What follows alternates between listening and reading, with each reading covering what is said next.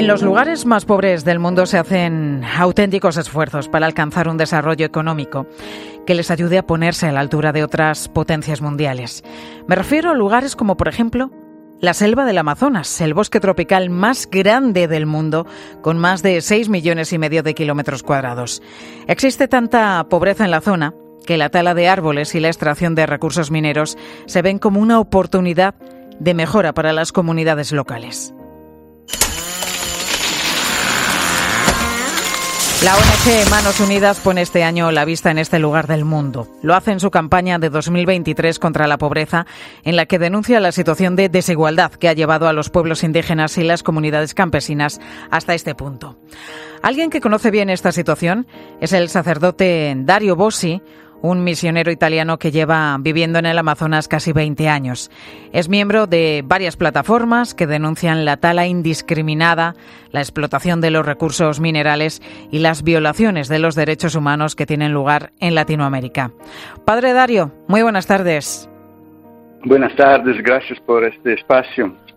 Bueno, contábamos que, llevas 20 años en Brasil con los pueblos indígenas del Amazonas. ¿Cuál es la situación allí? ¿Cómo, cómo la describirías? Es una situación de grande ataque a la floresta y a sus pueblos. Eh, la, Amazonía se encuentra al límite de su supervivencia. Los cientistas dicen incluso que está ah, bien cerca del punto de no retorno de, y que no habría vuelta porque si se supera eh, un determinado nivel de deforestación, que es calculado hasta entre el 20 y el 25%, ya la floresta se condena a la sabanización, a la desertificación. Entonces hay un ataque sistemático que si no se interrumpe urgentemente coloca en peligro la, supervivencia de la biodiversidad que está en la Amazonía, por tanto también de la regulación del clima y de las lluvias que ella garantiza a, Brasil, Latinoamérica y al mundo, y también la vida de las comunidades y de los pueblos que allá están y que, de ella, que con ella han vivido siempre de modo equilibrado. Esta es la situación. Bueno, uno de los principales problemas es eh, la minería, de la que vamos a hablar enseguida, pero el otro gran problema es la deforestación. Creo que, viviste, Dario, 10 años en eh, Piquiá, una ciudad que hace 40 años estaba en medio de la selva y hoy es un descampado. Exactamente. La, mm, deforestación es eh, principalmente por intereses inmediatos de utilizo de la madera noble, pero también es la primera apertura de nuevos terrenos para grandes negocios, como por ejemplo la ganadería o la agroindustria, o como comentaremos, la minería. Así que hay un esquema secuencial de destrucción progresiva de la floresta en función de la imposición de grandes proyectos que vienen de afuera, que son financiados con capital eh, brasileño y también internacional, y que no dialogan con los modos de vida, los proyectos y los planes de las comunidades que allá están. Decíamos que la deforestación, desde luego, es uno de los principales problemas. El otro, lo apuntábamos, es la minería. Mientras las comunidades locales son cada vez más pobres, las empresas mineras que explotan la zona siguen aumentando sus beneficios. ¿Cuál es la solución? ¿Cómo se puede encontrar un equilibrio?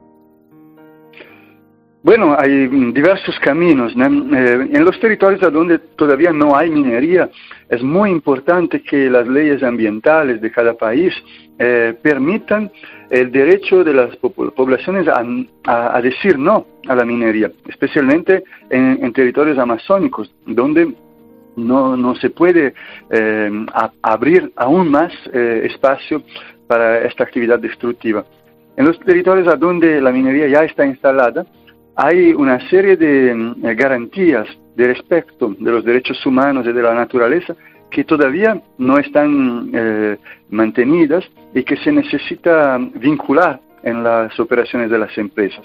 En este caso, eh, es muy importante también la vigilancia de los países afuera que pueden seleccionar los productos que vienen comprando, tener la audacia de boicotar productos que en sí contengan la sangre o las cenizas de la Amazonía o de otros territorios violentados, y también eh, forzar las empresas, incluso en Europa o en el norte global, a debida diligencia, es decir, a un control de toda la cadena de suministro de los productos que ellas venden para verificar que no haya violaciones de derecho en, ella. Así que hay mucho trabajo a ser hecho y es indispensable una colaboración muy fuerte entre el norte y el sur global. ¿Cómo se sienten los indígenas y los activistas en esta lucha contra las grandes empresas mineras multinacionales? Claro, es un poco como David contra Goliat. Por cierto, hay un sentimiento de gran impotencia, de eh, exagerada eh, desproporción, obviamente, entre las fuerzas. Imagínense que hay intereses económicos muy vinculados a intereses políticos y en varios casos también el poder judicial está mm, involucrado.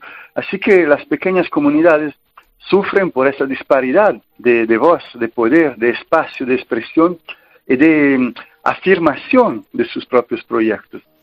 Pero eh, la alianza entre ellas, la organización popular, el papel de la Iglesia, que no siempre, pero en algunos casos es un papel profético, presente, que denuncia y que, que, se pone al lado de las víctimas, son caminos que permiten que en algunas situaciones experiencias paradigmáticas de resistencia, de propuestas alternativas, de economías locales, venzan y, se afirmen y, demuestren que sí es posible hacer diferente. Eh, es muy importante, por tanto, eh, desequilibrar eh, estas fuerzas de poder que están apoyando solo algunos proyectos y volver a fortalecer la voz de las comunidades.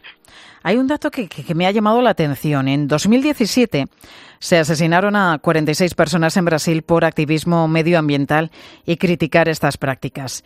Eh, ¿Has recibido, Dario, algún tipo de amenaza por tu compromiso con esta causa?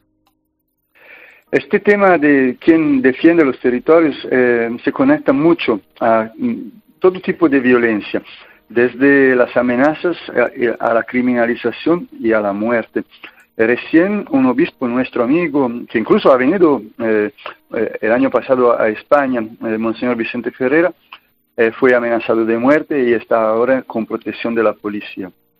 Yo, gracias a Dios, no he recibido amenazas eh, directas, eh, sufrimos calumnia e incluso eh, espionaje e infiltración de responsables de empresa en nuestras organizaciones eclesiales y populares, pero el gran peligro lo ocurren los líderes que están más aislados, que no tienen la protección y la visibilidad que la Iglesia nos garantiza.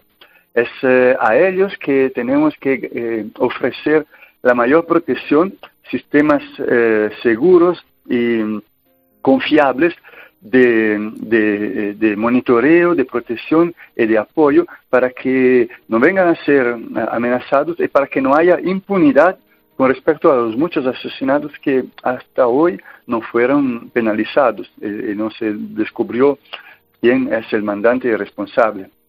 Pues acabamos de hablar con el padre Dario Bossi, casi 20 años de misionero en el Amazonas.